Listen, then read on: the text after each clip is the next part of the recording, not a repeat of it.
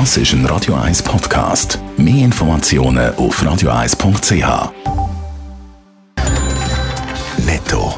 Das Radio 1 Wirtschaftsmagazin für Konsumentinnen und Konsumenten wird Ihnen präsentiert von Blaser Greinicher. Wir beraten und unterstützen Sie bei der Bewertung und dem Verkauf von Ihrer Liegenschaft. blasergreinicher.ch Raphael Wallimann. Der Schweizer Pharmakonzern Novartis stoppt seine Investitionen in Russland. Man hat sich entschlossen, alle Investitionen und alle kommerziellen Marketingaktivitäten auszusetzen, teilt Novartis mit. Wir wollen die neuen internationalen Sanktionen gegen Russland einhalten, aber auch dafür sorgen, dass Patienten in allen Ländern, wo Novartis tätig ist, Zugang zu Medikamenten bekommen.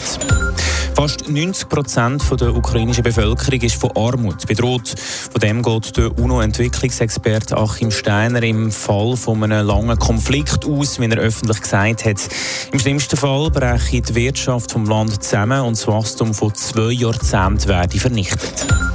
Spanien hat zum ersten Mal russische Oligarchenjachten festgesetzt. Betroffen sind die beiden Schiffe Valerie und Lady Anastasia, teilen die zuständigen Behörden mit. Die beiden Yachten gehören laut Medienbericht zwei Chefs von russischen Rüstungskonzernen. Der 16. März 2020 dürfte allen in der Schweiz in Erinnerung geblieben sein. Vor genau zwei Jahren hat der Bundesrat nämlich die außerordentliche Lage ausgerufen. Zwar ist die Corona-Pandemie noch nicht fertig, trotzdem haben sich jetzt schon Wirtschaftsforscher von der Uni St. Gallen mit der Frage auseinandergesetzt, wie gut sind die verschiedenen Länder mit der Corona-Pandemie umgegangen, wie gut hat man das Ganze gemanagt. Raphael Wallimann, wie gut schneidet die Schweiz bei diesem Untersuch ab? Die Schweiz schneidet sehr gut ab. Der Wirtschaftsexperte Stefan Lecke von der Uni St. Gallen hat Daten von 45 Ländern ausgewertet, wie der Blick berichtet.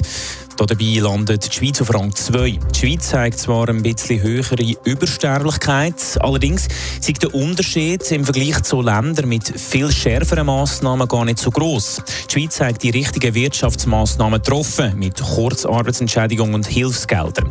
Also zusammengefasst, die Schweizer Behörden haben in der Corona-Pandemie geschaut, dass es der Wirtschaft nicht schlecht geht, aber auch gleichzeitig für eine nicht allzu hohe Übersterblichkeit gesorgt. Und wie sieht es bei den anderen Ländern aus? Wie kommen die weg bei diesem Bericht? Ich habe es vorhin gesagt, eben die Schweiz ist schon Rang 2 noch besser als das Schweizer Corona-Management ist laut dieser Auswertung nur das von Norwegen gewesen. Auch Dänemark, Neuseeland oder Israel haben sie Top 10 geschafft. China ist auf Rang 12, allerdings sind aus China teilweise nur unvollständige Daten vorhanden. Schlecht abgeschnitten hat vor allem Österreich, Italien oder auch die USA, die außerhalb der besten 30 Länder gelandet sind. Netto. Das Radio 1 Wirtschaftsmagazin für Konsumentinnen und Konsumenten. You know, I was, I was wondering, you know, if Das ist ein Radio 1 Podcast. Mehr Informationen auf radio1.ch.